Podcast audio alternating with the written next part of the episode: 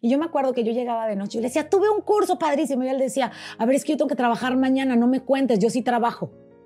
Y era como, mm, ok, no lo puedo platicar contigo. Pero pues te quedas con tu historia, ¿no? Qué egocéntricos somos. Y mira lo que me está haciendo. Nunca, como esposa, me enseñaron a decir, mira lo que está haciendo y si lo puedo ayudar. Y no supe ser esposa. No supe en su momento. Por eso hoy le digo a la gente, la gente de repente cree que porque soy mujer defiendo a las mujeres y les digo, no, no, no, no, no, a ver, ¿te enseñaron a ser esposa? ¿Te enseñaron a preguntar cómo te sientes? Y se lo digo a hombres y a mujeres. Y muchas veces en la terapia, cuando alguien llega y lo escucho, yo, yo, yo, yo, siempre pregunto, ¿y sabes cómo se siente la otra persona? ¿Le has preguntado? ¿Por qué no hacemos eso, Naya? Nadie nos enseña a tomar en cuenta a los demás.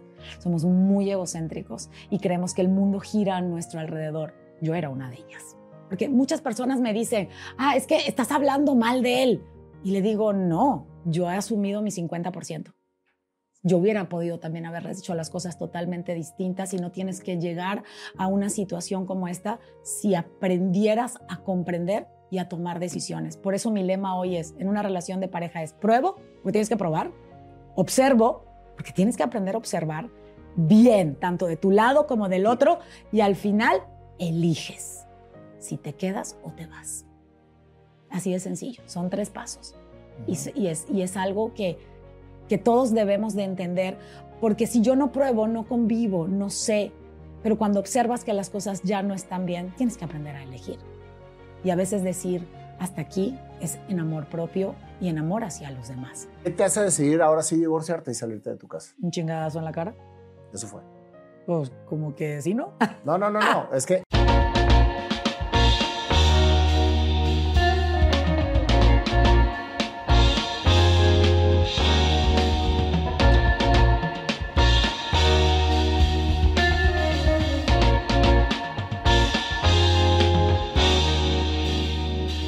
Cheta, muchísimas gracias por venir, por aceptar mi invitación, que después de mucho tiempo ya nos pudimos poner de acuerdo. La verdad, el honor es mío. Ya, que, ya quería estar aquí, como lo dijiste hace ratito antes de cámara, la vibra se siente y hay, y hay personas que da gusto encontrarse en el camino. Dios tiene los tiempos perfectos y se dieron y así que muchísimas gracias. Es un honor para mí tenerte aquí. Muchas gracias. Cheta motiva buena actitud. Sí, todo el mundo te conoce por la persona que eres, por la vibra que, que siempre tienes, este, vibra positiva, etcétera, pero poca gente conoce la historia, la historia de Cheta, de todo lo que pasó para tener ahorita lo que tienes en el sentido de lo que has, de lo que has experimentado en la vida, Cheta. Y es en donde yo me quiero meter. No en la gente, no, no lo que la gente conoce, sino lo que la gente no conoce. Estoy seguro que es una historia muy inspiracional que es la que quiero que me cuentes. Empecemos desde la infancia. Ay, caray, desde la infancia. Fíjate que soy, eh, somos cinco hermanos, éramos seis, de hecho, eh, ya fallecieron dos. Mi, mi, mamá tuvo un hombre, un otro hombre, una mujer que murió de muerte de cuna. Ella muere de tres meses y luego tiene dos hombres más. Entonces mi mamá quería a su niña quería la niña, quería la niña, quería la niña. Ya tenía cuatro hombres y entonces nada, pues no se embarazaba, ya estaba más grande, todo el mundo le decía que cómo iba a tener otro, otro bebé, que si le salía hombre se iba a frustrar, que ya había pasado mucho tiempo. Y 12 años después de mi hermano, el más chiquito, eh, una señora le da una novena a mi mamá del Cristo de Buga en Colombia y le dice que si le daba una hija mujer no le iba a cortar el cabello hasta los 15 años, yo qué culpa, y, que la iba a llevar a Colombia todos los años que pudiera. Entonces, después de 12 años, o sea, em, se embaraza y 13 años, o sea, después de mi hermano más chico, 13 años después, nazco yo. Entonces, prácticamente era hija única, la más chiquita, la única mujer. Eh, eh, y esa es la historia de Cheta, ¿no? Bastante. ¿En dónde, ¿En dónde, vivías? En Panamá. Yo nací en Panamá. Mis papás, mi papá italiano, nació en Italia, se fue a vivir a Panamá. Mi mamá de padres italianos también se fue a vivir a Panamá.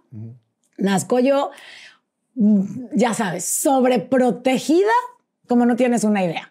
O sea, la mi niña esperada. sí, la niña esperada, la niña que no podía, obviamente mi mamá queda con esa sensación de no se me puede morir otra. Entonces, cuídala, no salgas, no hables con amigos, no esto. Entonces, ¿Y cómo era- fue tu infancia ante esa sobreprotección? Fíjate que fui muy feliz porque me encantaba jugar. Jugué Barbies hasta los 18 años. Neta. No me da vergüenza decirlo. bueno, qué bueno. Lo, lo hacía con una prima y cerrábamos la puerta y decíamos, si viene alguien más, avísanos porque hay que guardar todo. Me encantaba. ¿A Sin qué em- jugabas con las Barbies? ¿Qué, qué, qué inventabas? Eh, Híjole, no tienes ideas las historias con mi prima era yo siempre líder yo, ¿no? Entonces era de, a ver, la historia va a ser esta y por aquí vamos, pero era como el- el- la- las buenas amigas. Siempre quise tener una hermana, entonces para mí eran como las buenas amigas. Siempre eran dos amigas que tenían sus parejas y que se iban de fiesta y que se iban de viaje y que disfrutaban. Fíjate que nadie me había preguntado eso. Era como que la historia que siempre jugaba, ¿no? Y hoy tengo dos niñas, entonces mis dos hijas siempre dije son mis muñecas. Era como que con lo que yo jugaba. Y era muy padre, eh, pero no tenía amigos. Porque era tan protegida que mi mamá no me dejaba ir a, a quedarme a dormir a casa de alguien. Entonces comía mucho, era gordita, fui muy buleada.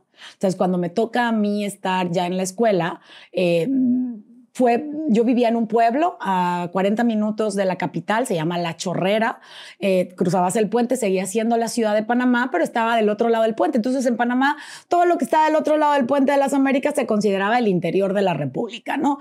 Entonces yo quería estudiar, yo quería, yo no me quería quedar en el pueblo, yo quería ir y yo veía que habían personas que estudiaban del otro lado. Hice todo para que me pusieran en un colegio en Panamá y fui, pero desde el primer día ¿Por qué querías estudiar? Me, gustaba mucho el refugiarme en el estudio. Yo no me sentía guapa, yo no tenía amigos, así que tenía que tener algo bueno y mi refugio fueron eh, siempre el, el estudiar. Además, mis papás no se llevaban bien, vivían en la misma casa, en cuartos separados, y entonces la única manera de que ellos dejaran de pelear era cuando yo decía, estoy estudiando. Entonces, si yo estaba estudiando, ellos se callaban. Entonces, yo tenía que estudiar. Y era estudiar y estudiar y estudiar fue mi refugio. Fui nerd, entonces claro que llego a esa escuela en la capital, nerd, Oye, pero todo, gorda. te- todo tiene... Ahorita vamos a, a- a seguir eh, escuchando tu historia, pero quiero hacer un, un- un espacio en... La niñez que me estás platicando tiene que ver con la mujer que eres ahorita. Sí. Y eso es precisamente lo que quiero ir conectando. Y nadie me había preguntado sobre mi niñez, fíjate. Todo el mundo se había enfocado en otras cosas. Y sí, de hecho, parte de esto es lo que quiero compartir en uno de los últimos libros que quiero escribir algún día en mi vida, porque sí conecta y, y- y llega un momento en que hasta te sientes orgulloso de haber vivido lo que viviste y de poderte parar. Yo leí alguna vez una frase de Tere Bermea que decía, una experiencia dolorosa tiene sentido cuando le sirve a alguien más. Hoy, el, el haber vivido esto a mí me, me da la, mm, como la fuerza para poder sentarme con alguien al frente y poder explicarles lo que se está sintiendo, porque yo también lo sentí. Es que eso es, eso es muy, muy eh, valioso, porque muchas veces tratan de dirigir o acompañar a las personas sobre experiencias que no han tenido de manera Así es. eh, real o física. Así es. Y lo que me estás platicando tú ahorita es, fuiste una niña muy deseada, muy sobreprotegida, en una pareja disfuncional. ¿sí? Y con un, con un alto tema de bullying en, en la, en la primaria, o cuando empezaste tu vida, y tu refugio era jugar con las Barbies, ¿sí? Y el Y el estudio. Ujú. Hasta ahí vamos. Y esta parte, pues obviamente te hace que te digan nerd y mi sobrenombre era Bola 8. Ahora me encanta. Hasta, Bola 8. hasta quiero, quiero tener una. Siempre digo que le voy a robar. Mi papá tiene una mesa de billar en Panamá y siempre le digo, pero no puedo, no le puedo quitar la bola 8. Quiero conseguirme una para ¿Y tenerla. por qué la bola 8? Porque era cara redonda y cuerpo redondo. Recuerda que mi cabello era largo porque no me lo iban a Ah, cortar. Entonces sí, todo el tiempo era trenzado y mi cabello me llegaba más abajo de las pompas y todo el tiempo restirado. Yo me acuerdo de llegar a la escuela así, con el pelo. Y te estiraban mucho el pelo. Sí, todas las mañanas. Era algo impresionante, pero ya te acostumbras. Entonces, sí, Te muy. puedes acostumbrar a que te jalen el pelo. Ay, como es la sí, vida, ¿no? sí, pero para mí era como también una parte de claridad. Eh, claro que el día que me dijeron que me podía cortar el cabello, me lo corté aquí y el pelo se me hizo así, ¿no? Parecía Amanda Miguel, pero en cortito. Eh, y pues el bullying siguió en mi adolescencia porque entonces quieres hacer todo lo contrario y te vas al extremo. En esas etapas de bullying que tú te refugiabas en el, en, en- en el estudio, en leer, ¿qué era lo que te daba paz, Cheta? ¿Qué era, te- o sea, en tu, en, tu, Wow. en tu espacio de intimidad, en donde tú te sentías segura, ¿qué era lo que te daba paz? Nada. ¿Y sabes qué hacía? Comía helados con cornflakes. Era impresionante. Un, me podía acabar un galón de helado de vainilla con cornflakes normal así de, de, los que los estrujas y le pones arriba. Mm, y por eso... Una receta de cheta. eh, y realmente eh, era como que lo que me daba a mí paz y placer. No, no tuve tranquilidad. Eh, me gustaba cantar. ¿No crees que eso que estabas haciendo era también como que parte de, un, de una autodestrucción? o sea, de lo que más te bulleaban, lo venías a hacer para, para seguir a lo mejor demostrando que, que ibas... Ya lo venía haciendo desde más chica. Ya lo venía haciendo, creo que venía más por esta parte de darme esa parte de dulzura o de darme algo rico que me diera placer y lo seguía haciendo. Muchas personas me ven y me dicen, pero no estabas tan gorda como tú te veías, porque realmente era más, pero te lo dicen y, cada vez lo van haciendo más fuerte. Ya fui, bajé de peso, me pasó algo todavía en mi adolescencia más fuerte. ¿Sales de la primaria? Me voy a la escuela en Panamá. ¿Te vas a la escuela en Panamá? Y es cuando entra más fuerte el tema del bullying. Más fuerte el tema del bullying, mucho más fuerte. Y salgo de, eh, de la escuela, de, prepa, porque allá es, secundaria, le llaman, eh, salgo de prepa y entro a la universidad y fue peor. Porque ¿Qué decidiste estudiar? Decidí estudiar derecho. Yo estaba bien enojada con todo el mundo. Y enojada porque siempre fueron hombres los que me bulliaban. No me daba cuenta que las mujeres también lo hacían. De hecho, mi grupo de amigos, que eran mis mejores amigos, también me bullearon. Y no sabes cómo salirte porque te da miedo no ser aceptado en otro, en otro grupo. Y eso es lo que me hace hoy comprender a los adolescentes, porque sé lo que es decir, esto no está bien, pero ¿cómo pongo un límite? ¿Cómo les digo que ya, que la burla, cuando a mí me duele, ya no está padre, que le sigan? Y callas durante mucho tiempo por pertenecer, por estar se superan muchas cosas. Hoy en día son personas que quiero muchísimo y que sigo frecuentando, porque también tampoco a ellos les enseñaron cómo hacerlo. Entonces, no guardas rencor, no culpas, no, no, no hablas mal de nadie por la misma razón. Porque a lo mejor llegó un momento en que entendiste el por qué viviste eso con ellos y por eso no los culpas. Así es. Pero mientras que no llegues a esa claridad, los vas a culpar toda la vida. sí, sí.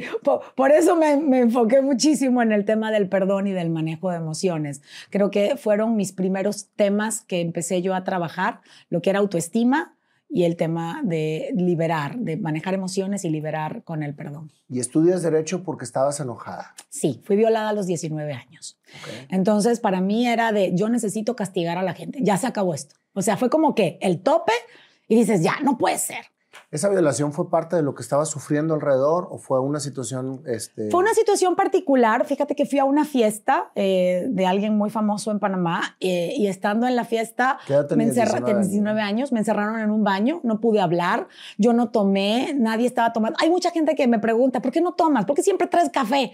O sea, llego a una fiesta, no le estás contando a todo el mundo tu historia, ¿no? Espero que a partir de hoy ya nadie me esté molestando si quiero tomar o no quiero tomar. No me gusta el licor porque el el efecto del alcohol fue lo que produjo que muchas personas se salieran de control, tanto los que estaban afuera que no dejaban entrar a nadie como el que estaba adentro conmigo. Entonces, para mí fue una situación muy difícil en donde no puedes hacer nada y hoy te lo puedo contar como si te contara que hace mucho frío allá afuera y que hoy llegue aquí forrada con, con, toda la vestimenta, ¿no? Del frío.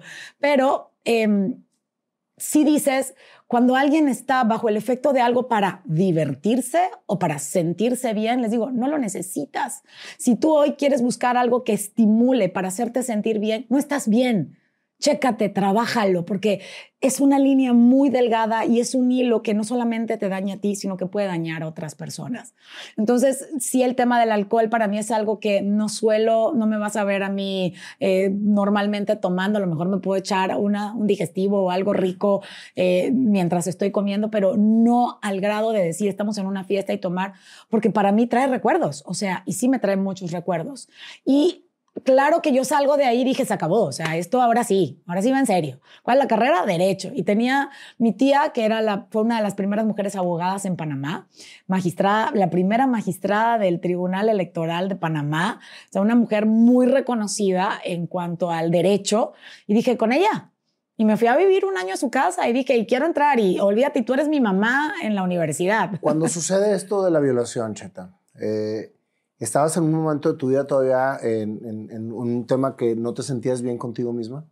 Eh, sí, y fíjate que ya había bajado de peso y según esto ya me sentía más guapa, pero no lo trabajas, tú lo, tú crees que lo estás haciendo y ahí es donde yo te digo el acompañamiento con alguien, con estrategias y de una manera profesional siempre va a ser mejor que la gente que diga yo pude solo porque se te va a quedar algo en el camino, no terminas de limpiar profundo.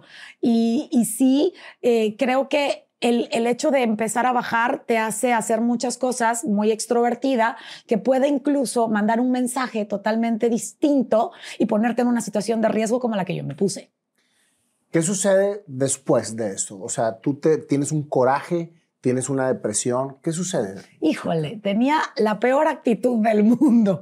O sea, yo le gritaba hasta a mis papás. Eh, ¿Tus papás supieron? Mis papás no supieron. ¿Quién sabía de tu situación? Nadie. O sea, las personas que estaban en la fiesta, la ¿supieron? no, no, porque si yo hablaba, o sea, hubo una amenaza y acepté la amenaza. Cómo, cómo, se va transformando una situación en un infierno? Digo, porque si de por sí es un infierno lo que te hicieron, en el sentido de lo que, de lo que le pasó, alrededor de lo que pasa sucede, o sea, sigue creciendo ese, infierno. Y además, dice, lo bueno de esto es que no eran parte de mi círculo que yo eh, frecuentara. Entonces, para mí fue muy fácil no tener contacto con esas personas, pero sí fue una amenaza y sabemos dónde vives y esto y quién es tu familia y dónde encontrarte. Y te quedas... ¿Y por qué hablas en plural? Porque eran los chavos que estaban afuera. Acuérdate que había uno adentro y había otros afuera. Ajá. Entonces, cuando yo saliera... ¿Qué edad tenían esas personas? Eh, ¿Eran mayores que tú? eran mayores que yo. Eran mayores que yo. La fiesta era una fiesta de adultos y para mí era la primera vez que yo salía con amigos que eran distintos a mis amigos de siempre porque quería abrir un círculo social. Esa situación en lo particular, Cheta, pasa mucho en las chavitas y en los chavitos que están empezando a crecer. Así es. Que quieren experimentar cosas que todavía no están preparados para experimentar. Y cuando les toca vivir una situación de estas, se topan con pared y después no saben qué hacer. Y se les trunca la vida. De hecho, este tema, fíjate que por eso me trabé hace ratito, porque lo he dicho en varios podcasts, me han preguntado sobre este tema, nunca lo había profundizado, pero jamás lo he hablado con mi mamá ni con mi papá. Es un tema que jamás me he sentado a platicar con ellos. Yo ya decía, tienen tantos dolores que creo que no necesitan uno más. Y además eh, he convertido eso en una fortaleza. Entonces, nunca lo he hecho. Entonces... He convertido, pero en ese momento no. No, en ese momento fue bien difícil. Te amenazaron, te dijeron no digas nada. ¿Y qué pasó contigo? Me endurecí. De hecho, en una maestría, cuando, cuando estudié ya para ser eh, orientación familiar sistémica, en la maestría me tocó un sacerdote de compañero y nos hicimos muy compinches, se sentaba al lado mío. Entonces, cuando yo le cuento esta historia y me pregunta por qué estudié Derecho, le digo, no, porque, a ver, es que había un cabrón y yo me tenía que convertir en otra cabrona. Entonces me dice el sacerdote, a ver, a ver, vamos a entender algo. O sea, que primero, vamos a hablarlo así como tú lo estás diciendo. Hubo un cabrón que te quitó lo pendeja. Y yo, sí. Entonces te convertiste en una cabrona como él. Nayo, hazte cuenta que me echaron un balde de agua fría. Ha sido la única persona, padre Mariano, le mando besos, bendiciones, porque cuando yo llegué a la maestría, que esa es otra historia, yo llegué rebelde, yo ni siquiera pedí llegar ahí, yo dije, yo voy a decir las cosas como son. Me cambió toda la perspectiva. Y ahí entendí lo que era el significado de nunca pagues con la misma moneda, ni te conviertas en la misma persona. Y dije, no, necesito ser billete, no moneda. Estoy pagando con denominaciones muy chiquitas, nuestro crecer, no, no tengo valor. Me convertí en un igual. Y ahí fue donde decidí cambiar mi carrera de derecho. Verdaderamente y decir, me quiero dedicar a esto ese día en la maestría cuando el padre me dijo... Ya habías terminado derecho. Ya había, uf, ya, ya, ya vivía, ya estaba casada, ya estaba en México. Hace, te estoy hablando de que la maestría la hice, ay, ¿qué será? ¿Hace 10 años? O sea, ya después de todo, después de el otro evento que viví de, de, por ahí. Vamos despacio. Sales de esa situación muy enojada, muy rebelde, muy gritona, enojada, pues obviamente traías tu tema comiéndotelo tú Adentro. Sola, tú sola. decides estudiar derecho por el dolor que traías y por la, por la ansiedad de, de- de- de crear justicia. Yo quería castigar. Tú querías castigar. Ni siquiera crear justicia, ¿eh? justicia a cada quien lo que le corresponde. No, yo estudié para castigar. Qué triste decirlo, pero sí. ¿Cuántos abogados hay que estudian para castigar? Sí. Es que aquí, aquí sale precisamente esa incógnita. ¿Y cuánta gente hace o estudia por lograr una revancha, una o una O por resolver algo o por- que haya que- vivido. que- que haya- o sea, entonces, qué importante es precisamente que tú hayas identificado esto para cambiar el rumbo y para convertirte en una persona que de lo que vivió, aprendió y está precisamente acompañando personas para que no vivan lo mismo. Así es, así es. Te casas. Me caso, eh, salgo de la Universidad de Derecho en Panamá, me faltaba el título, vengo a una boda a México, se casaba el hermano de mi mejor amiga, eh, la familia de- del novio eran de aquí en Monterrey, de mi amiga, vivían aquí en Monterrey. De hecho, fue una de las primeras ciudades a las que, a las que llegué a visitar. Y los que se casaban, se casaban. La, la esposa de, de mi- del hermano de mi amiga eran de Puebla. Entonces llegamos muchos amigos que, vi- de la hermana del novio, porque pues cuando él iba a Panamá de visita, porque él estudiaba acá en Monterrey, eh, cuando él iba de visita, eh, sus amigos éramos nosotros, entonces nos invita a la boda. La chava de Puebla también era de, de, venía a estudiar aquí a Monterrey, entonces ellos se conocen aquí, pero se deciden casar en Puebla, que es la ciudad de donde vivía ella. Entonces nosotros llegamos a Puebla y después nos veníamos a Monterrey. Entonces yo llego de visita y siempre me decía el hermano de mi amiga, yo tengo para ti a mi cuñado, tengo para ti a mi cuñada. Y ay, sí, tu cuñado, ¿quién sea tu cuñado? No quiero nadie, no quiero saber de nadie. Yo no quería hombres en mi vida. Y, no quería, y todavía en esa etapa de tu vida no querías No, todavía tener hombres. no, no, no. Y pues cuando llego y lo veo, es así como que, ay, tu cuñado, eh, sí, va, presenta. Y fue una historia muy padre, muy de telenovela. ¿Qué te hizo sentir sí? Que habías hecho puros nos. Te- Tenía un ángel, fíjate que tenía, tenía esa parte, me, me casé con una persona muy noble, creo que eso fue lo que hizo que yo superara todo lo demás, no podría hablar mal de él. Es un hombre verdaderamente con un alma buena, con, una, con un pasado difícil, su papá murió cuando él era pequeño, entonces em, mu- muchas dolencias que hoy, con todo lo que he aprendido, entiendo, pero que en aquel entonces nadie me había explicado. ¿Le platicaste ahí lo que te pasó? No, nunca. ¿O todavía no sabe? No, pues sí, la verdad nunca me senté a platicarlo como Para que se lo tal. platiques hoy antes de que salga la entrevista. No, pues ya no está en mi vida. El papá de mis hijas está muy bien. Nosotros terminamos divorciándonos 17 Ok. años después. Eh, y fue una situación difícil, eh, muy complicada. ¿Empiezas? Con Empiezo, él, dices sí. Llego a Voy la boda. Cuatro días. ¿eh? Eran cuatro días en la Esa historia es muy linda. Mm. Llego cuatro días a la boda. Eh, Quien no cree en el amor a primera vista, sí, y éntrenle y vívanlo. Hay que, hay que vivirlo. No puedes, no puedes cerrarte porque tengas miedo a que las cosas no salgan bien. Vive cada etapa, vive cada momento con conciencia. Tampoco lo vas a hacer con, con cualquier tonto, ¿no? O cualquier, por no decir otra palabra. Pero de verdad, dejen de estar pensando en cuánto tiempo. Si tú ves. Quitemos los protocolos de que si no hay tiempo, de que si no hemos pasado lo suficiente, que no. Así Dense. es. Yo no lo conocía. Y lo conozco en esa fiesta y él me dice, oye, ayúdame a hacerle la noche de bodas porque no van a tener estos noche de bodas porque el domingo se van a Panamá y yo les quiero poner como que una noche en el hotel, pero quiero que sea mi regalo, no quiero involucrar a la, a la hermana que era mi mejor amiga. Entonces yo, pero ¿por qué yo? No, porque te ves chispa, te ves movida. Mira, agarra y saca ropa de él y vamos a, a ponérselos en la habitación y, de, y decoro la habitación y ya que ellos tengan su luna de miel antes de irse al aeropuerto. Yo, ah, pues va, pues te ayudo. Entonces ahí me tienes pidiéndole a la mamá, pues una maleta y saca cosas. Y yo decía, se va a enterar mi amiga y me va a cortar la cabeza porque me va a decir que qué hago yo. Si es ella la hermana, pues podría ser un regalo de los hermanos. Y el otro me decía, no digas nada. Y ahí va. Y además ya me había gustado, ya le había echado el ojo, dijiste, ¿no? "Ah, va, Te va, dije, va". va. Entonces voy, arreglo todo, saco todo, llegamos al hotel, eh, arreglamos pétalos de rosa, yo voy pidiendo y le ponen aquí, le ponen una botella de vino, y le ponen una de champaña, y le ponen esto y le ponen comida. Y él, bien, bien, bien, vamos bien, vamos bien. El día de la boda, él me dice, yo los voy a sacar a medianoche. Y yo, nadie sale de su boda a medianoche para irse a un hotel. No, pues estos sí se salieron. Entonces él llega y le dice a la hermana, se querían mucho, y le dice, yo sé que ya te vas, esta es mi despedida, vente, vamos a tomar algo. Y de repente se va, claro que mis amigos molestos, porque yo me perdía y me decían, o sea, tú andas de, de Coscolina, o sea, ¿cómo que te pierdes? ¿Qué viniste a hacer a Monterrey? ¿Viniste a, a, Puebla? ¿Viniste a pescar o qué? Así me decía. Y mis amigos enojados porque yo de repente me perdía con él para poder buscar todas estas cosas. Siempre me ha pasado, fíjate, que hago cosas que parecen malas, pues no son malas. Y llega sacamos todas las cosas eh, y el día de la, en la plena boda me dice, oye, acompáñame, vamos a entregar el regalo. Yo, no, no, espérame, ya ese es tu regalo, yo ni los conozco. O sea, pues el hermano de mi amiga, pero ya hasta ahí yo llego. No, vamos, vamos, vamos, vamos.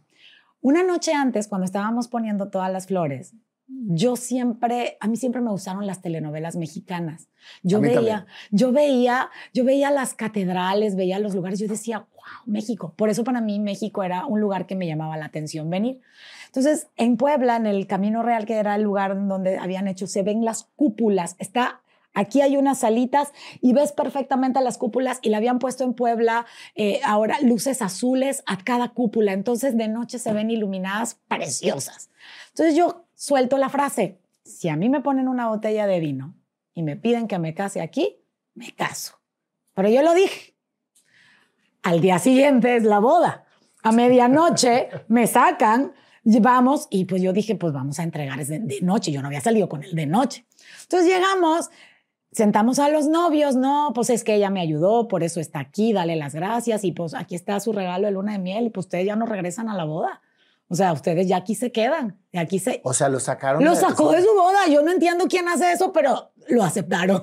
se salieron. Las mamás de los novios sí sabían, si estaban enteradas de que los iban a sacar. Imagínate, todo el mundo se enteró sí, de... Sí, sí, de, de qué onda con esto. Y entonces yo le digo, bueno, ya vámonos. Y me dice, no, espérate. Y yo dije, no, pues ya me sentí raptada, violada. Otra. Yo dije, no, claro que todos los recuerdos van a tu cabeza.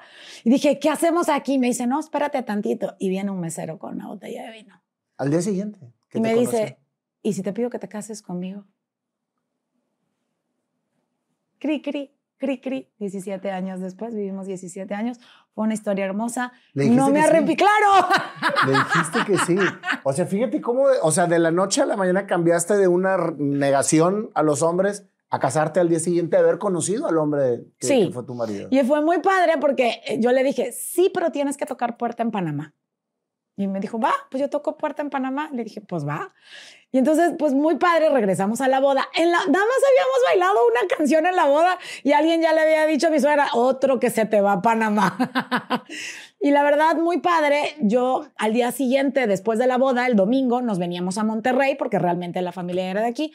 Nada más que él tiene tíos en Monterrey, entonces él se vino a Monterrey también. Y pues ya empezamos a platicar, me regreso, me acompaña. ¿Cuánto duraste en el proceso antes de casarte? Ocho meses.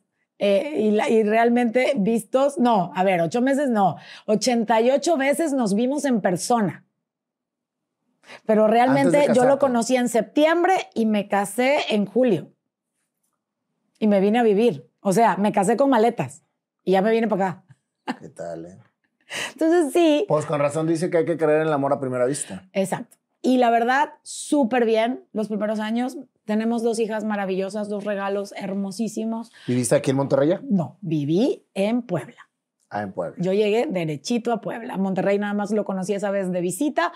Él va a Panamá a verme. Fíjate que esto es un septiembre y él va a Panamá en diciembre. Yo siempre dije, cuando yo pase mi cumpleaños, Navidad y Año Nuevo con un novio, pues no tenía novio, siempre fui fea y fui buleada. Nunca tuve novio. Nunca o sea, tuviste novio. O sea, sí, pero, pero mira, mi, un, un, novio que tuve andaba conmigo para poder estar cerca de mi mejor amiga. Eh, nada, ya, de, de, eso sí no quiero ni hablar, porque los haga, a eso sí me los encuentro en la calle y les los agarro a, a, a golpes. Nada, es un decir. Pero sí llegó un momento en el que dije, no tengo una relación de verdad. Y por primera vez vi un hombre con pantalones que estuviera decidido. Creo que eso fue lo que más me gustó de él, porque tomaba decisiones. Era un hombre de acción entendí con el paso de los años que pueden haber situaciones muy difíciles que hagan que pierdas toda tu parte emocional y toda tu fortaleza. Por eso comprendo hoy tanto a los hombres. No lo entendí en su momento, siempre he dicho que una relación de pareja es 50-50. Nunca le puedo echar la culpa al 100% a él. Se debilitaron muchas cosas, llegamos a muchas cosas muy difíciles y me divorcio por violencia intrafamiliar. Por violencia intrafamiliar. Él perdió en un momento de, de su vida el y no, foco. Y no empezó así. No, para nada. No, para nada. Fue muy lindo. Sin embargo, llegó un momento en que él fue un hombre que fue educado, al no tener a sus padres, fue educado para cuidar a su mamá y a sus hermanas y para salir adelante y para ser papá. Él quería ser papá, él no sabía ser pareja. Y entonces yo, yo extrañaba, yo quería un picnic con sándwiches afuera. Soy muy romántica, yo muy italiana, ¿no? Yo quería mi tapetito de cuadritos rojo y blanco, cursi. Eh, y para él no, para él la vida fue muy dura desde muy chico. Entonces él vivía una realidad eh, y yo vivía una fantasía. Yo siempre vivía en un cuento de hadas. Yo quería mi casita feliz, yo adornaba, yo invitaba gente y nadie te enseña a comprender lo que otra persona siente. Nadie te enseña a conocer la parte profunda hasta que la vida te da un chingadazo. Por eso le digo a la gente, necesite un chingadazo para entender las cosas. Y aún así, hoy en día nos llevamos muy bien. Él es un papá presente con mis hijas ¿Cómo, y vive aquí en Monterrey. ¿Cómo empiezan esos cambios, Cheto? ¿Cómo empiezan esos cambios? No fueron nada fáciles. Hasta el momento en que te pide matrimonio, todo iba perfecto. O sea, raro, para lo que estamos acostumbrados a tener como protocolos en la pareja antes de pedir un matrimonio, pero perfecto, o sea, tuvo, te, sacó así en automático de la negación con los hombres y, dar, y te dio esperanza de empezar otra vez a vivir en pareja. Así es. Y la verdad... de vivir en pareja, pero no había y, vivido en pareja. Y lo viví y fue hermoso. O sea, de verdad, fue, no pensé, de verdad, fue de un, va y todo, me caso contigo.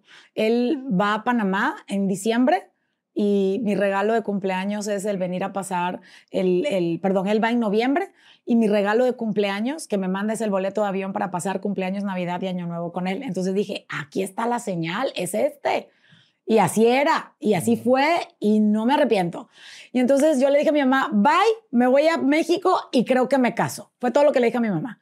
El día, un día antes de mi cumpleaños tenemos un accidente en coche y, y, terminamos en el hospital con cuello ortopédico, nunca se me olvidará. Dormíamos, eh, la, que, mi, suegra en ese momento y, y, nosotros dos a los lados, ella en medio, así de tu pastilla, tu pastilla, porque no podíamos ni movernos. Y el día de mi cumpleaños, él me organizó una fiesta con muchos amigos y mi regalo es el anillo de compromiso. Entonces yo llamé a mi mamá y le dije, mamá, me acaban de regalar un anillo, me voy a casar después te, digo. pero en mi mente, no, pues sí, pero, pero, pero no, no crees que es real hasta que ves un anillo, ¿no? Y para mi mamá sí fue de, ¿what? Mi papá no lo tomó bien. Mi papá dijo, ah, se va a casar, chido. Cuando le dije, sí, pero me voy a vivir a México, mi papá no lo tomó bien, me dejó de hablar dos años. Eh, pasaron otras cosas. Porque, porque, ¿por cómo? Pues si ya me había dado un negocio para que yo lo, lo trabajara, lo mantuviera y se perdió y me lo dijo, esto es tu herencia en vida. Y le dije, pues se va a perder. Tengo 24 años, no me puedo dedicar a esto. ¿Y qué te había dejado? Un almacén de pintura y se perdió todo, el almacén, el edificio, la patente y cuatro propiedades más. Se fue a la quiebra porque no puse a alguien al frente y mi papá era muy de, tú deberías, hasta el día de hoy todavía creo que hay dolor en, ese sentido, porque yo le dije, me fui, entiendan que me fui. Todavía cuando me divorcié, fíjate que esto es una historia bien peculiar, cuando me divorcié, me dice, le, le dice mi papá a mi mamá, va, Cheta se va a regresar. Y le digo, yo no me voy a regresar, me voy a vivir a Monterrey. Y me dice, ahora sí perdimos a Chetita. Le digo, papá, me perdiste el día que me casé. Hace un montón de tiempo dije que yo no regresaba.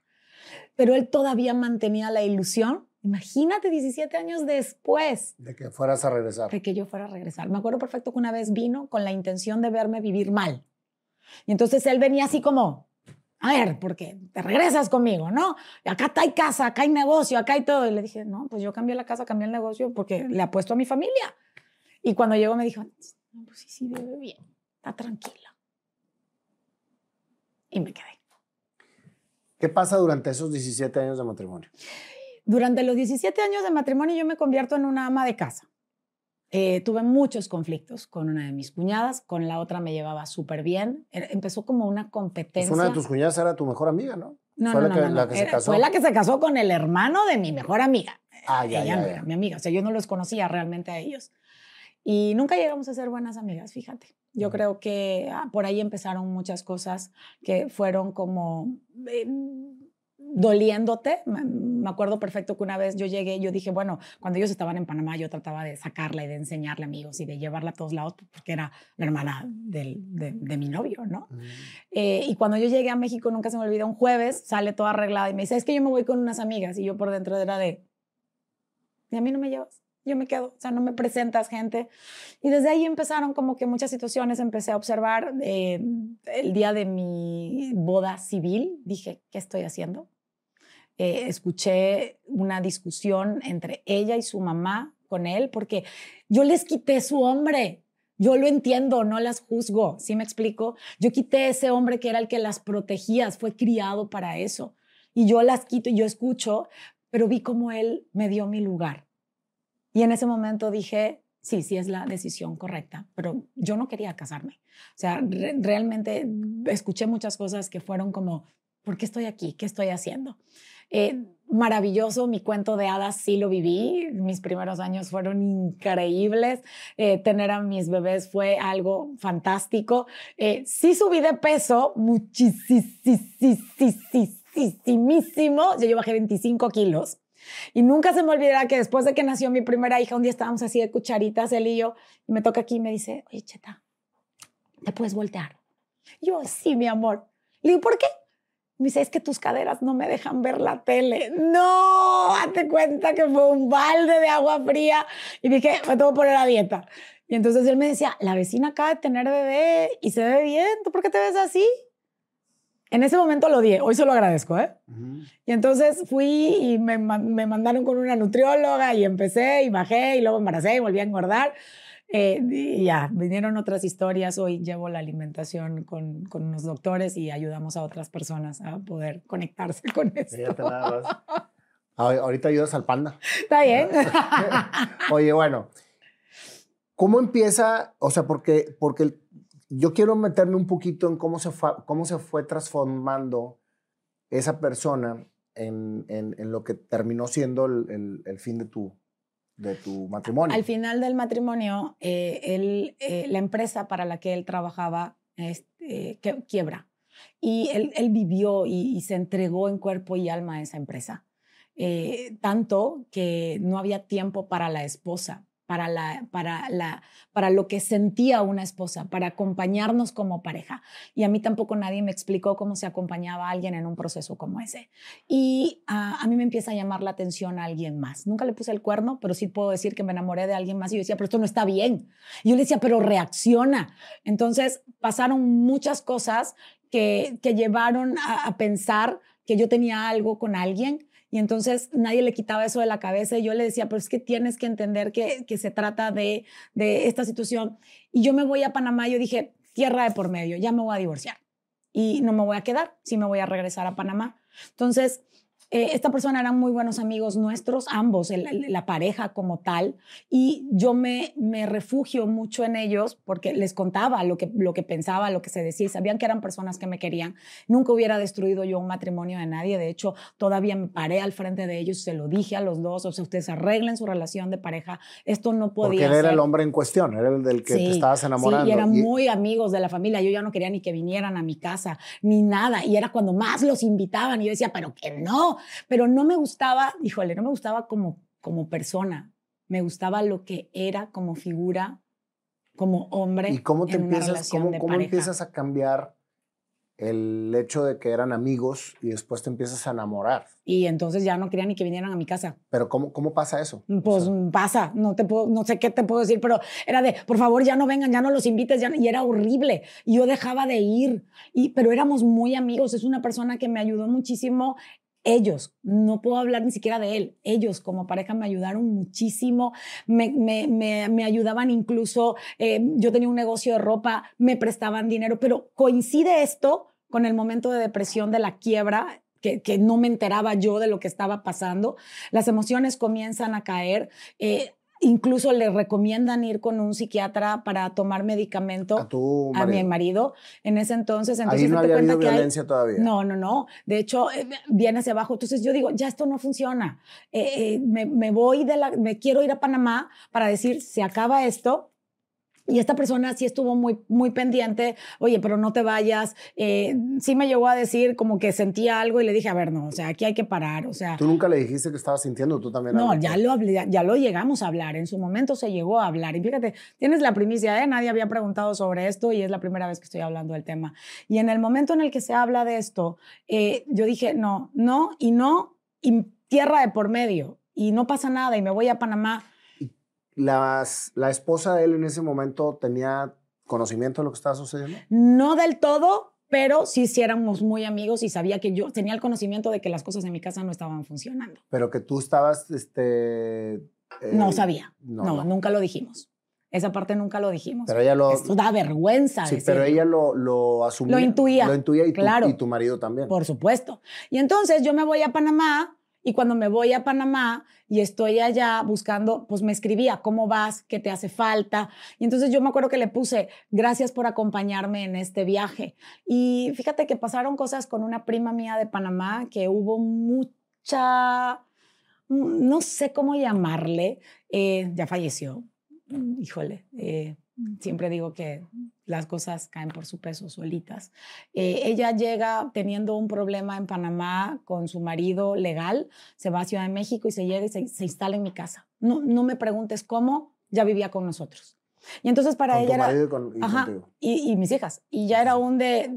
divórciate, divórciate, divórciate. Y yo decía, ¿pero por qué? Y te puedo decir que hubo mucho en mi cabeza de divórciate y tú deberías de tener a alguien así y, y, y divórciate. Y, y, yo decía, ¿qué está pasando? Yo me voy a Panamá y ella se queda en mi casa con mi marido. Y ella era, yo decía, esta va a ser algo para que me divorcie, definitivamente. Y entonces, pues era mi prima, la única persona en la que podía confiar. Y entonces yo a ella sí le cuento lo que yo estaba sintiendo. Y le dije, a ver, es que yo no puedo con esto. Y esto no está bien, yo sé que no está bien y me tengo que ir. Y entonces, cuando un día llego a mi casa y veo que ella está sacando sus maletas, dije, aquí pasó algo. Y entonces ella agarró, me acuerdo que en aquel entonces había un Blackberry y comienza a enseñarle los mensajes de Panamá a mi ex marido. Y entonces mi ex marido tenía afuera, yo me acuerdo perfecto, yo llegué con mis hijas y cuando yo agarré con mis hijas le dije, pasó esto, esto, esto y esto y segura, y esto es con esta persona que son estos amigos, no tengo nada que ver, pero con tu papá se acaba. Y cuando llegué, mi ex esposo me tenía, estaba sentado arriba del cofre del coche, los vecinos estaban afuera, casi, casi mi ropa afuera. Y cuando llegó le dijo a mi hija, ¿ya sabes quién es el novio de la puta de tu madre? Y mi hija de 12 años le contestó, sí sabemos quién es, no es su novio y te pido más respeto para mi mamá. Yo no sé si la gente se acuerda de eso, yo me acuerdo perfecto de eso. ¿Tu prima le contó todo a tu marido? Le enseñó todo lo que te mensajeabas con él, de todo lo que tú hablabas con ella. Entonces ahí fue donde él estalló. Y, y, manipulado de una forma, porque yo la verdad, yo decía, ¿cómo, cómo, cómo están los mensajes? ¿Cómo, ¿Cómo estaban? Pero igual, ¿sabes por qué nunca peleé ni nada? Porque que piensen lo que quieran pensar. Yo sabía que tenía que divorciarme. Yo sabía que ya las cosas no estaban bien todavía me quedé un año en mi casa. Y fue cuando empieza la violencia Y ahí es donde empieza la violencia. Un solo golpe creo que es suficiente para que uno entienda, donde él pierde. Y aparte, me imagino que no solo era violencia de un solo golpe, sino mucho psicológico. Y, y, te puedo decir que ni siquiera malintencionado, no estoy justificando. Puedo comprender lo que algo emocional, yo debía haber parado, yo debía haber puesto el límite, pero nadie te enseña a poner límites.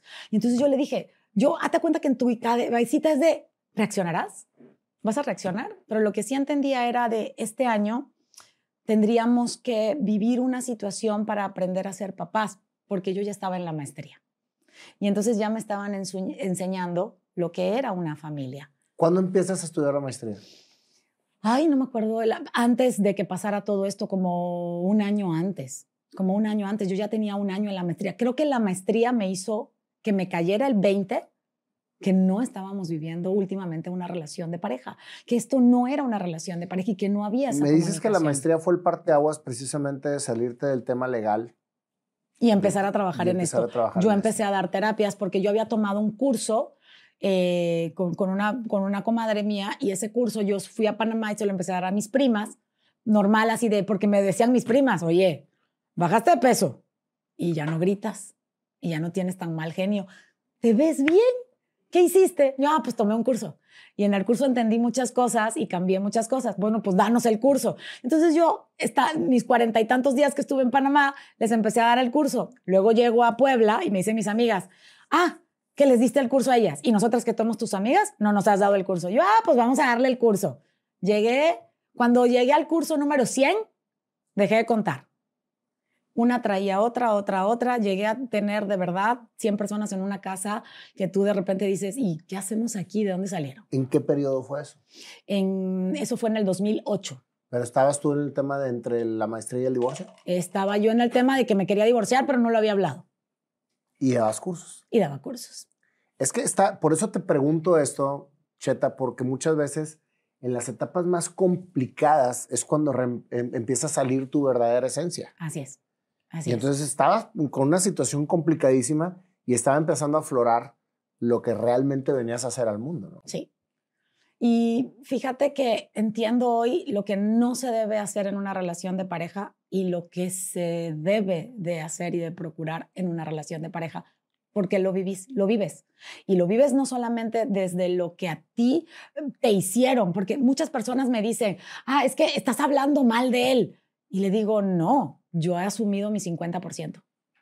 Yo hubiera podido también haber hecho las cosas totalmente distintas y no tienes que llegar a una situación como esta si aprendieras a comprender y a tomar decisiones. Por eso mi lema hoy es, en una relación de pareja es pruebo, porque tienes que probar, observo, porque tienes que aprender a observar bien, tanto de tu lado como del otro, y al final eliges si te quedas o te vas.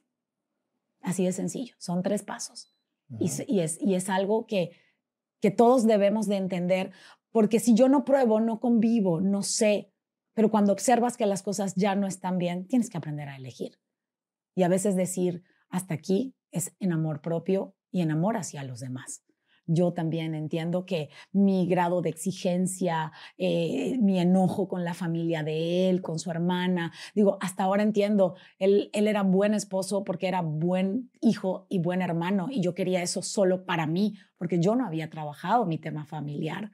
Y eso nos pasa. Llegamos al matrimonio y parejas es parejo, pero lo que te atrae en una relación de pareja es la diferencia, porque polos opuestos se atraen pero para que se mantenga lo que te atrajo, lo tienes que trabajar tú para tú tenerlo y entonces poder estar en equilibrio. A mí me encantaba su familia porque e, era yo decía, yo quiero eso, pero para mí, porque yo no lo tenía. Lo que yo no había entendido era que yo tenía que sanarlo en la mía para poder comprender que él podía tener tiempo con su familia. ¿Cómo fue el proceso de que en este año que tú te quedaste después de que, de que sucedió toda la parte que sucedió? Estabas estudiando tu maestría, estabas dando talleres y estabas viviendo una situación compleja dentro de tu casa. ¿De dónde sacabas fuerzas para poder hacer esto? Te enfocas en estudiar, creo que me regresé a mi infancia. Era lo que quería llegar. Así es de sencillo. Y te enfocas en jugar. Jugaba a las Barbies con mis hijas. Teníamos un cuarto de Barbies todo, todo, todo lo que yo tenía en Panamá me lo llevé a Puebla. Lo regalamos el día que me, que me salí de Puebla y me vine a Monterrey, pero ese cuarto era un refugio y yo jugaba, yo tenía mi casa, noche tocaba y mis hijas tenían las de ellas. Y entonces jugábamos. Y volvemos a esas dos mismas cosas que me ayudaron a mí. Y yo me acuerdo que yo llegaba de noche y le decía, tuve un curso padrísimo. Y él decía, a ver, es que yo tengo que trabajar mañana, no me cuentes, yo sí trabajo.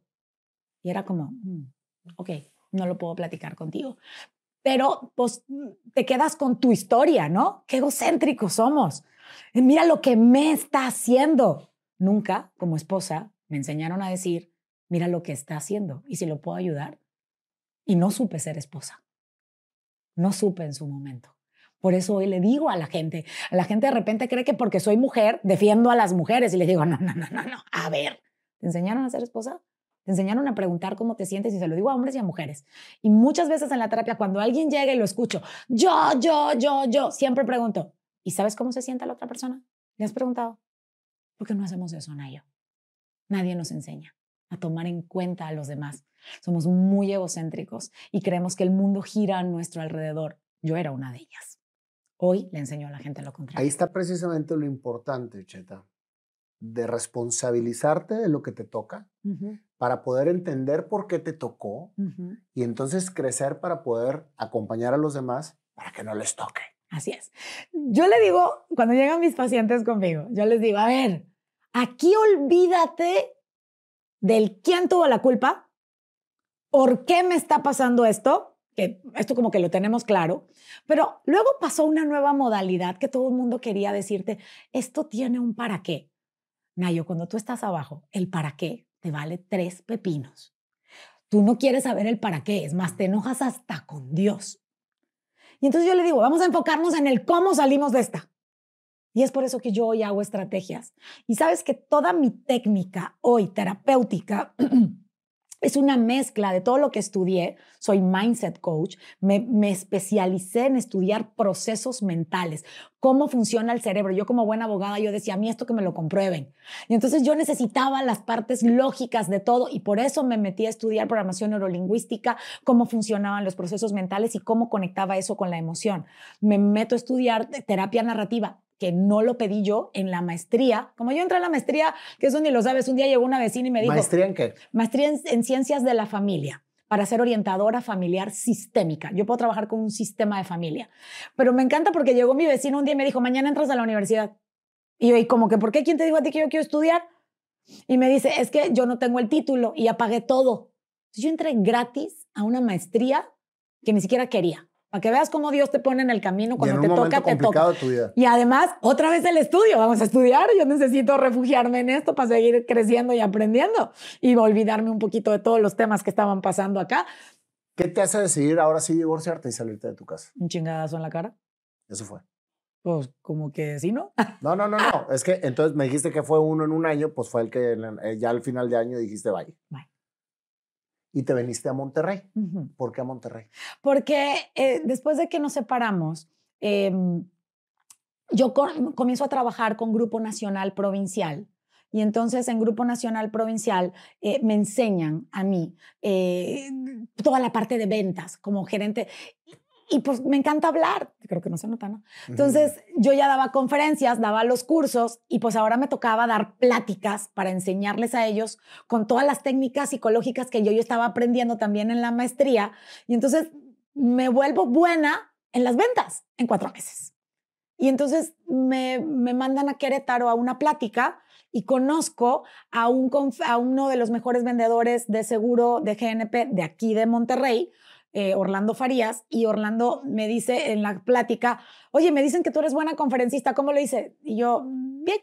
Y me dice, no, dime la neta, pues quieres la neta, te digo la neta. Te faltó esto, esto, esto, esto, pero hiciste esto, esto, esto súper bien. Me dice, ¿por qué sabes tanto cuántos años tienes en los seguros? Yo tengo cuatro meses. Me dice, no, tú eres un desperdicio en Puebla.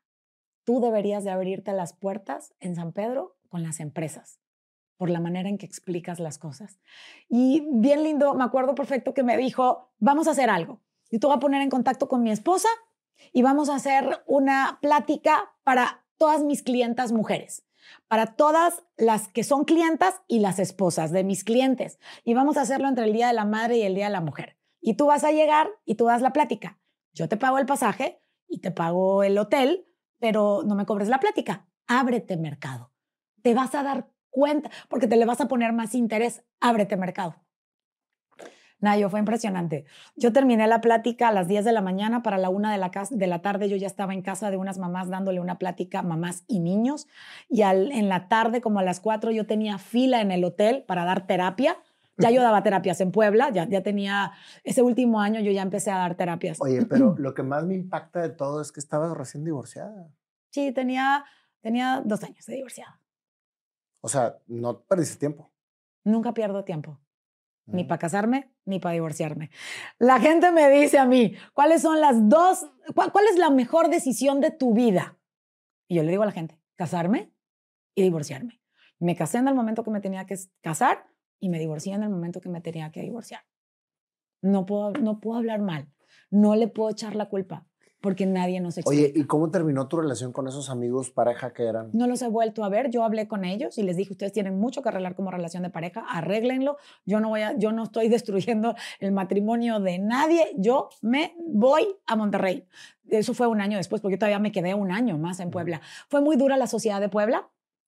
Mis vecinos me cerraron las puertas. Después de hubo ese un segundo. O sea, se hizo, se hizo hubo grande. un el- el- segundo escenario. Después de ese primer golpe hubo un segundo un año después. Y en ese segundo habían vecinos afuera que espero, espero eh, algún día eh, puedan entender eh, y que no lo tengan que vivir con sus familias o con sus hijos o con alguien, porque es bien, bien triste cuando tú estás viendo a alguien desprotegido afuera, gritando, y ves a la gente afuera que no te ayuda y que además sale corriendo. Eso es bien triste. Entonces, mm, eh, sí me quedé con un muy mal sabor de boca de Puebla. Hubo mucha gente que me dejó de hablar por infiel. Nadie sabe las historias. Yo nunca hablé de los golpes hasta que llegué a Monterrey. Hasta que pasaron algunas cosas aquí, tuve que poner varios límites. Pero yo sí tengo pruebas, yo tengo una demanda, yo tengo las fotos, yo puse, y nunca ejercí una demanda penal. Me protegí, porque tampoco soy tonta, soy abogada. Eh, pero mi, abogado me decía, señora, el que, la que pega dos veces, ¿cómo es? La que pega primero pega dos veces, métalo preso. Y le digo, a ver, es el papá de mis hijos, no estoy hablando, no estoy hablando de alguien extraño. Y no me casé con un pendejo, porque no soy pendeja. Las cosas cambiaron. No soy mala, no lo voy a castigar. No voy a hacer esto por una casa, por dinero. Me divorcié y dije, quédate con todo. Quiero mi libertad. Lo que le des a tus hijas es para tus hijas, no para mí. Y empecé de cero, Nayo. Cuando yo llegué aquí, me- yo me sentía millonaria con 30 mil pesos en mi cartera. Nadie me dijo lo que costaba esta ciudad. Qué caro es Monterrey. Y, y la verdad, cuando llegué aquí, la mudanza me cobra, porque pues lo que cabía en la mudanza, ¿no? Entonces, y la mudanza llegamos acá y me cobra 27 mil O pesos. sea, te quedaste con 3 mil. 3 mil pesos era lo que tenía. Lloré diario por tres meses, me sentaba afuera, nunca había pagado renta, nunca me había mantenido y metía a dos hijas en un colegio, en prepa y secundaria, y veía las colegiaturas y yo decía, madres, ¿y esto cómo se come? Y me paraba todos los días y me arreglaba, me acordaba de mi mamá. Mi mamá siempre decía que como los soldados, que tú tenías que pararte, tender tu cama, eh, bolear tus zapatos, que en este caso era vestirte, es parte de las técnicas que hago, las sé de mi mamá, y me perfumaba y me ponía como si yo fuera a una conferencia. Y llegaba al colegio de mis hijas eh, y, y, hola, yo soy Cheta, vengo de Puebla y soy conferencista y soy, cuando se les ofrezca, aquí estoy. Y claro que todo el mundo era primero de cri, cri, cri, cri. Eh, las mujeres regias, algunas, no todas, pero han sido muy duras conmigo. Eh, es de, de- las cosas que más me han frenado. Y me acuerdo perfecto que yo intentaba tener amigas y no tenía amigas. Era la divorciada y además era bonita. Entonces yo era una amenaza. Y además es inteligente. No, no, no, manténla lejos. Y me costó mucho, mucho, mucho. Y entiendo que a veces lo malo sirve para valorar lo bueno. Yo nunca digo que las cosas son malas. La desgracia de alguien puede ser la oportunidad de alguien más. Aquí en Monterrey hubo un niño que lamentablemente, eh, por todos los problemas emocionales que él traía, eh, no sé si recuerdas que mm, mató a varios compañeros en el colegio y a la maestra y luego él mismo. Eh, y em, ese día el Colegio San Patricio me pide a mí, me dicen, señora Cheta, ¿se acuerda que usted nos dijo que podía darnos una plática? La necesitamos hoy Por el suceso que pasó. por el suceso que pasó. 680 papás en el auditorio. Yo acababa de llegar a Monterrey. 680 papás que me escucharon. Me escucharon algunos papás que eh, tenían en, en- en el, eh, trabajaban en el Tecnológico de Monterrey. El Tecnológico me abre las puertas. Me convierto en una de las conferencistas del Tecnológico. Me llevan a todos los colegios y comienzo a hablar de manejo emocional, que era mi fuerte. Y de ahí salió ese libro. ¿Cómo aumentar madres con estrategia? Porque nadie puede negarte que uno está encabronado y que hay cosas que duelen y que quisieras agarrar a la gente y partirlas en cuadrito y aventarlas contra la pared. Pero tengo una frase, a que alguien te chingue, te tiene que ver chingada, si no solo se quedó en un intento por chingarte. Y entonces entendí cuál era la mejor venganza, guapa, exitosa y feliz. Te concentras en ti. Y no ya no en lo negativo, ya no en la venganza, ya no No, querer fregarte ¿pa' a todo el mundo. No, ya duele. Si ya te fregaron, ¿para qué friegas? Ya te fregaron. Ya no necesitamos más pérdidas. Y la gente me dice, es que, ¿qué ganas en redes sociales? Nada, comparto porque en mi momento me hubiera encantado que alguien me ayudara. Nayo, me cerraron las puertas. Bien cañón. Las personas que tú más cerca pensabas. ¿Y ahora se los agradeces? Claro, pero totalmente. ¿Sabes lo que es estar fuera de tu casa, en el coche, a las 10 de la noche y no saber dónde irte a dormir? Porque te sacaron de tu casa y porque nadie te abre la puerta. Y no te puedes regresar, no tienes mamá, no tienes prima, no tienes a nadie. Y la decisión más fácil hubiera sido, agarras una maleta y te regresas a Panamá. ¿Por qué? Si ya decidiste seguir hacia adelante. Vamos hacia adelante, me vine más arriba, me vine al norte. ¡Eh! eso, eso le enseño a la gente. Situaciones difíciles vas a tener en tu vida muchas veces. De ti depende si te paras o te quedas en el piso. ¿Tienes rencor con alguna persona que ha pasado por tu vida? Mm. Con una vecina. ¡Ah! Creo que no es rencor. No entiendes, te duele. Y, yo creo que del odio al amor hay un paso. Porque cuando odias, amaste. Odias tanto porque esperabas que esa persona hiciera algo o siguiera haciendo lo que antes hacía y lo deja de hacer. Esperar. Sí, las expectativas dañan a cualquiera. No, no, no, pero hablo de en aquel momento. En aquel momento yo esperaba que alguien que sí sabía toda la situación te defendiera y de repente te cierra la puerta. No, hoy en día no tengo rencor con nadie, ni siquiera con mi exmarido. Me llevo bien con él. Digo, espero que si ve esta entrevista em, no, no lo tome a mal porque no lo estoy haciendo para dejarlo mal a él. Creo que fueron experiencias que vivimos los dos. Siempre he reconocido que también tuve muchísimo que ver, pero, pero sí un golpe hay que ponerle un alto siempre y no permitir ni uno más. ¿Qué hace Cheta ahorita?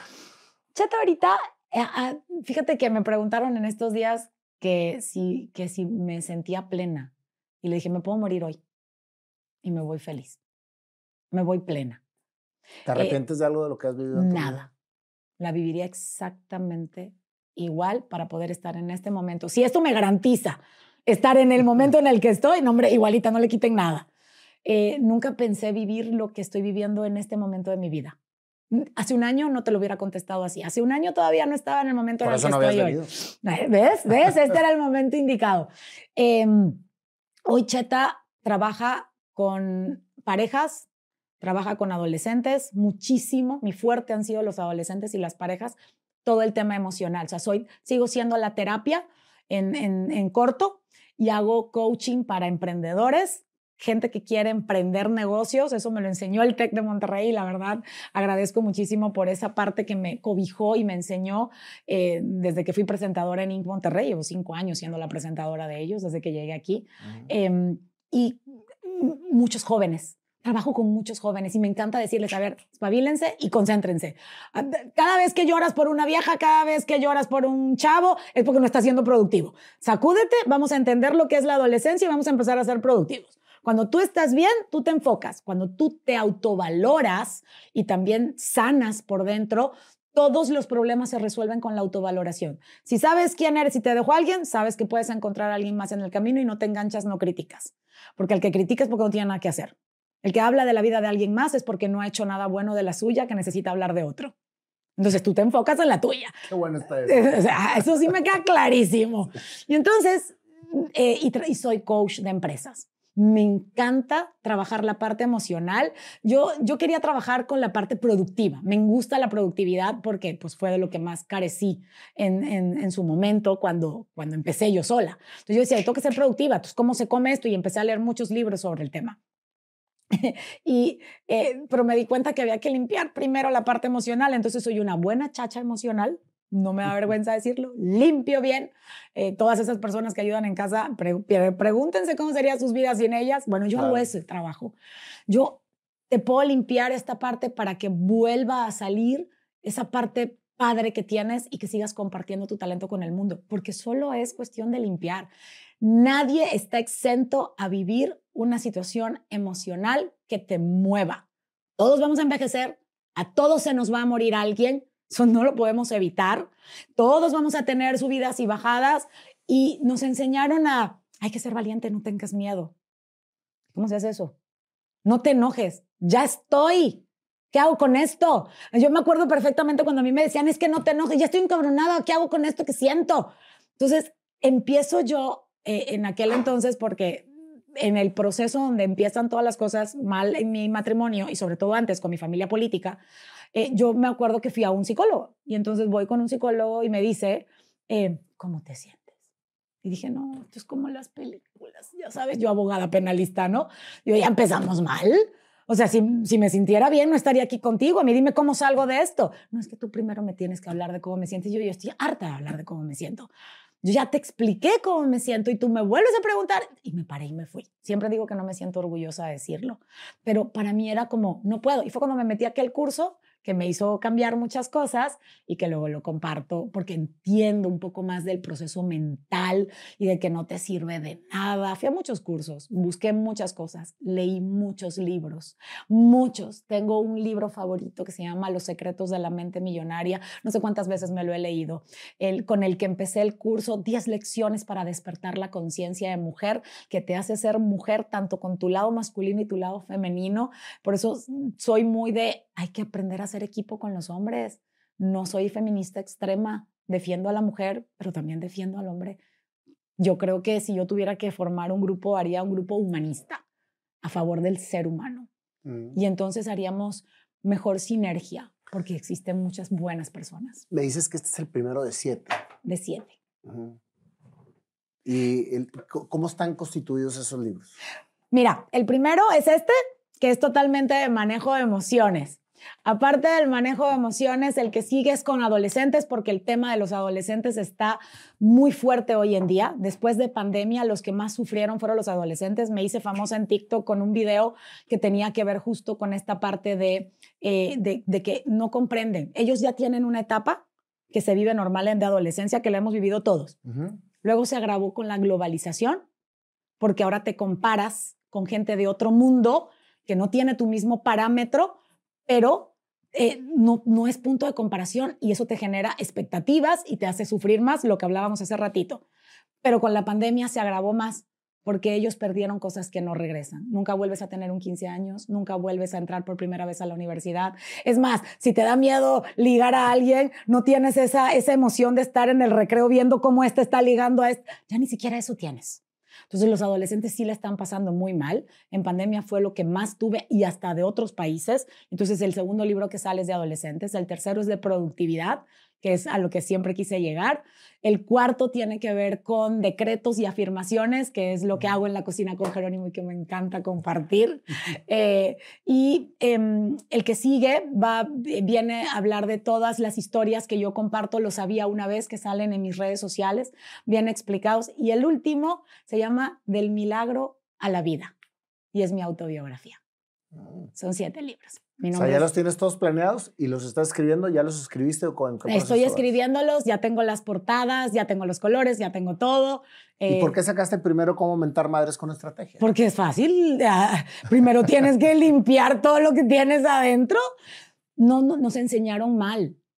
El, manejo emocional empezó en mil bien trabajado, empezó en 1990 con dos psicólogos en una universidad en Estados Unidos, Peter Soloway y John Mayer, ellos empezaron a hacer un experimento. El primer libro de inteligencia emocional sale en 1995 con Daniel Goleman, que empieza a explicar mientras la gente lo aprende todo. La primera película que le enseñó a los niños sobre inteligencia emocional asertiva era la de Intensamente de Pixar, que sale en el 2000 15 en ello, estamos hablando que está a la vuelta de la esquina. O sea, estamos muy incipientes en el manejo emocional. Por consiguiente, creo que, creo que la pandemia fue un regalo divino si lo vemos desde el punto de vista de buscar la parte óptima y positiva a una situación negativa, que es lo que hemos venido platicando. ¿Por qué? Porque nos enseñó a ir adentro cuando no podías ir afuera porque te enseñó a ver. Yo tenía pacientes que no sabían que eran pareja socialmente hablando, no eran pareja. Tuve mujeres que eran amantes que no sabían que eran amantes porque pues es bien fácil vivir una vida aparente. Y entonces les enseñas verdadero. Tenía papás con hijos que no se llevaban y que empezaron a platicar estando juntos en casa en pandemia. Entonces, pues sí, todo lo que te pasa puede ser una espiral hacia arriba o puede ser una espiral hacia abajo. Tú le das la dirección. Muchísimas gracias, Cheta, por toda esta historia, que fue todo un recorrido por tu vida. Madre mía santa. Te agradezco la apertura que tuviste y la confianza porque creo que vas a inspirar a mucha gente a que sigan precisamente buscando su esencia, buscando a qué vienen y que todo lo que les ha pasado en la vida y las señales que han tenido en su vida han sido precisamente para ir construyendo ese rompecabezas que se llama conexión. Así es. Y solamente les diría algo, abran bien los ojos. Hay muchos ángeles en tu vida que aparecen para ayudarte y a veces estamos tan enfocados en el dolor que no vemos los ángeles que sí nos están regalando. Hoy no te puedo explicar la cantidad de ángeles que tengo, no voy a decir los nombres, pero cada una de esas personas tienen un lugar especial en mi corazón. El peor problema es el ciego que no quiere ver, porque hay muchas cosas buenas en que enfocarte en esta vida. Gracias, Cheta. Gracias a ti. Y ahora, como ya es una tradición en este programa, vamos a ver qué te vamos a cantar. ¡Ay, caray! Te vamos a cantar tu historia. ¿Ok? Sí, a ver qué nos trae el panda. Bueno, pues a ver qué nos trae el panda con toda la historia que Madre escuchó, mía, Cheta. santísima. Yo creo que la primera, la primera pregunta que te va a hacer es cómo enflacar. Sí, cómo, cómo enflacar las emociones. muchos kilos, muchos kilos son emocionales. Oye, eso es cierto, ¿eh? son emociones. Eso Sí. es cierto. Pero, Sí, entonces, Pero tú este, puras positivas, compadre. No, claro. Eres, eres muy Tan positivo. positivo que hace una semana medio COVID. Sí, pues, Y ya saliste negativo. Ahorita soy muy negativo. Madre, muy bien.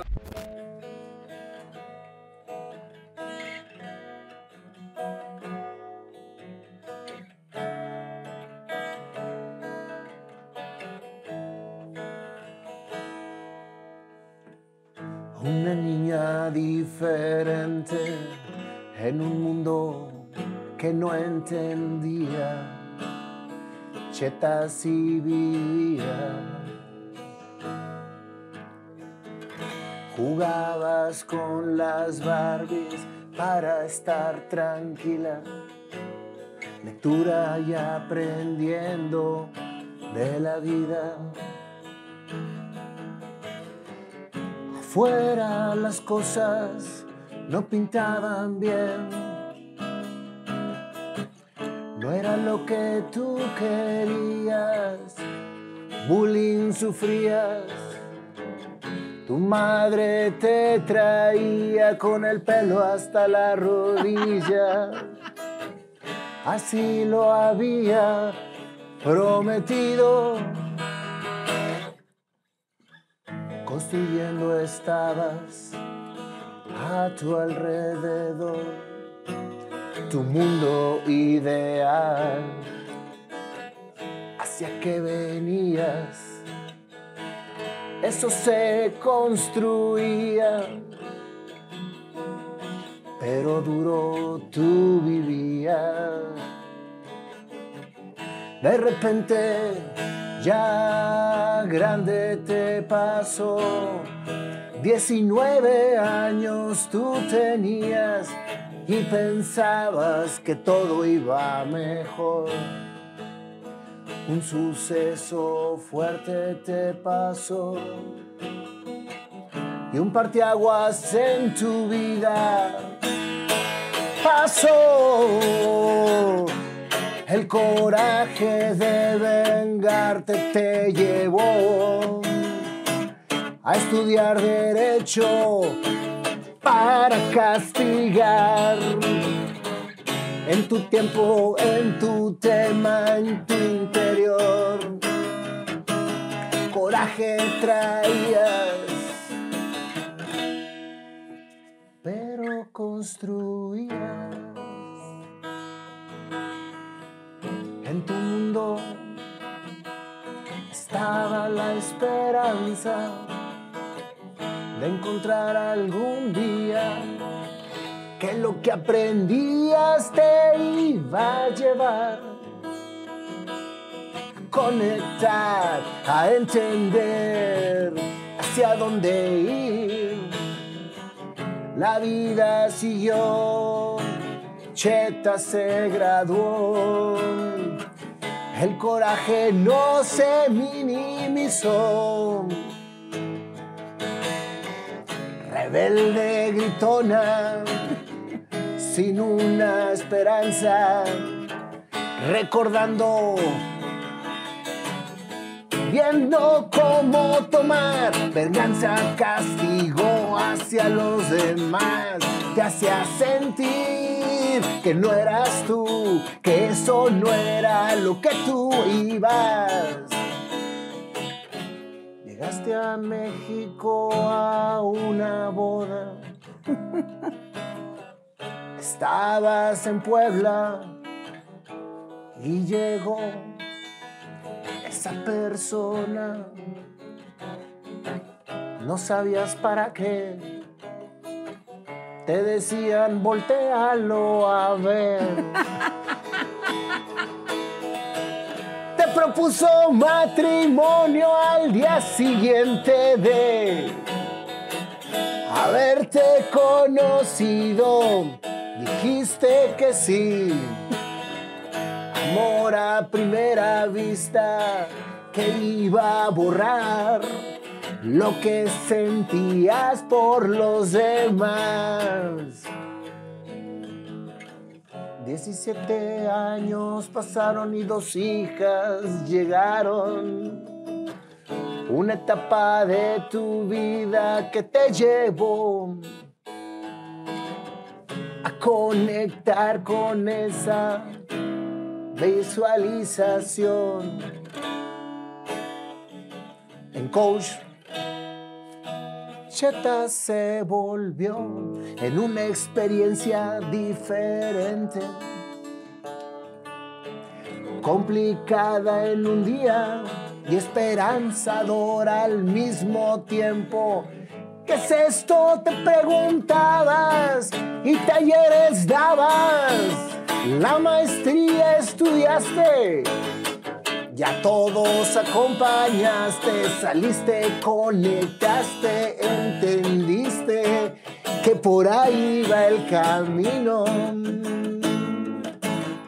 Todo cambió y ahorita dices, cheta, es lo que quiero ser y nada voy a cambiar.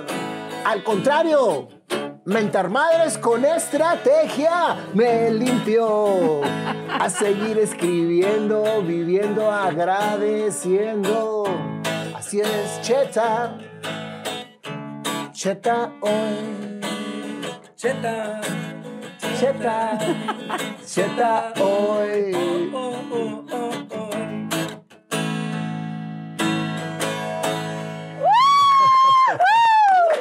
Güey, me cambia mucho tono. ¡Ay! ¡Guau! Con tu memoria reflectiva con todo. Gracias. ¡Qué Oye, bonito! aquí tú eres, tú eres terapia narrativa y yo soy terapia cantada. ¡Ya vi! ¡Wow! No, bueno, los, los años, la, yo decía, ¡wow! Se acordó de todo. Oye, y tengo déficit de atención. Eso es lo que dicen los psicólogos. ¿Cómo ves? De ¡Wow! repente cuando te está entrevistando y de repente si ves que está así como que la, la vista se está bien. Está grabando. Modo, modo avión, pero lo está grabando. o sea, se va a modo avión, pero deja el chip. Muchas gracias, Cheta, por esta historia tan inspiradora. Eh, Muchas gracias Dios te bendiga y te siga iluminando para seguir acompañando a todas esas personas que llegan contigo. Muchas gracias, así sea, y a ustedes también para que sigan compartiendo más historias con más personas. Y, oye, gracias por tu libro y por favor, mándame los otros seis. Ah, claro, por, Por supuesto, favor, tienes sí. que tener la serie. Sí. Muchas gracias.